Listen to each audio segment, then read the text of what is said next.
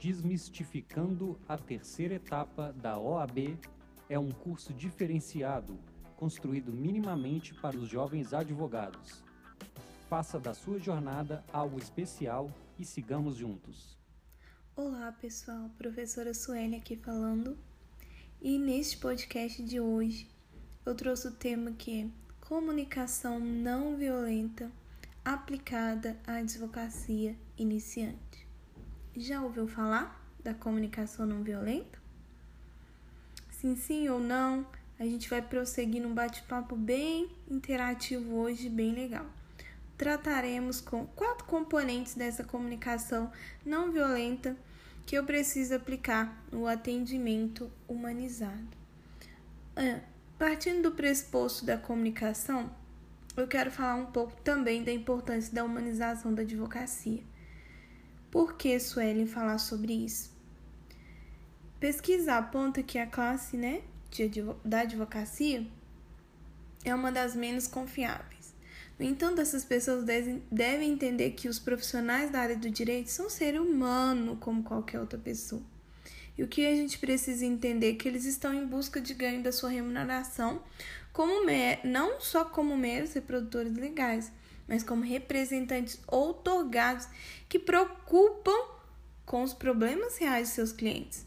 Então, a transparência, a franqueza, a honestidade, a sinceridade são valores fundamentais que carregam um profissional da área do direito. E a troca humanizada na hora do atendimento da advocacia é tão importante para o advogado quanto para o cliente. Ele receber isso e quando eu falo da técnica da comunicação não violenta aplicada à advocacia iniciante, eu preciso entender primeiramente o que seria essa, essa comunicação não violenta, conhecida também como CNV. Ela é uma metodologia comunicacional. Temos várias formas de comunicar. Essa é uma metodologia desenvolvida pelo psicólogo norte-americano chamado como Marcel Rosenberg e ele volta o estudo dele a aprimorar esses relacionamentos nas bases dos relacionamentos interpessoais, que são os relacionamentos de duas ou mais pessoas. E com essa abordagem da comunicação, ele compreende habilidades que vai além do falar e do ouvir, e que leva o, o indivíduo a entregar de coração e que possibilita também uma conexão com si mesmo, através da compaixão, através da empatia, e quanto à expressão não violenta, hein? Sueli, me explica melhor. O psicólogo ele faz uso dessa definição não dele, mas de Gandhi, quando ele está se referindo a uma condição compassiva e natural que aparece quando a violência é afastada do coração. Se você, como eu, parar para analisar agora a forma que você comunica, a forma que você expressa na sua fala ou nas coisas que você ouve, Muitas delas são partidas para violência. Mas uma prática que às vezes a gente não compreende, não usa muito, que é analisar a nossa linguagem de comunicação. Essa técnica ela é baseada basicamente nisso. Esses quatro componentes são muito importantes, mas eles são respostas aos nossos estímulos comunicacionais que acontece de forma automática, repetitiva por nós diariamente e são é, baseadas em percepções de momento. Como eu observo o comportamento, quais os fatores que estão me influenciando. E partindo aqui agora para os quatro componentes, o primeiro dele é a observação. O que nós devemos fazer no primeiro atendimento, na advocacia iniciante, principalmente para ganho da minha cartela de cliente, é observá-lo sem julgar. É trazer aquela aquela reflexão de que quando eu estou atendendo, é, o meu cliente ele está com conflito ali para ser resolvido. E ele me traz aquele conflito e eu não posso olhar para ele e julgá-lo. Eu, eu tenho que observar. E o segundo ponto, ele chama aqui a nossa atenção ao sentimento o sentimento na situação que é despertada depois que eu começo a observá-lo sem julgar. E nomear esse sentimento, eu nomeio o que eu estou sentindo ou o que o meu cliente está sentindo é, naquela dada situação. E quando eu nomeio, eu tudo que está passando sobre a vida daquele cliente, eu consegui entender de fato. Ele me trouxe essa demanda por qual interesse? O diálogo é primordial na comunicação não violenta. O diálogo e espera do feedback daquilo que você falou ou do que a pessoa, do que a pessoa falou para você.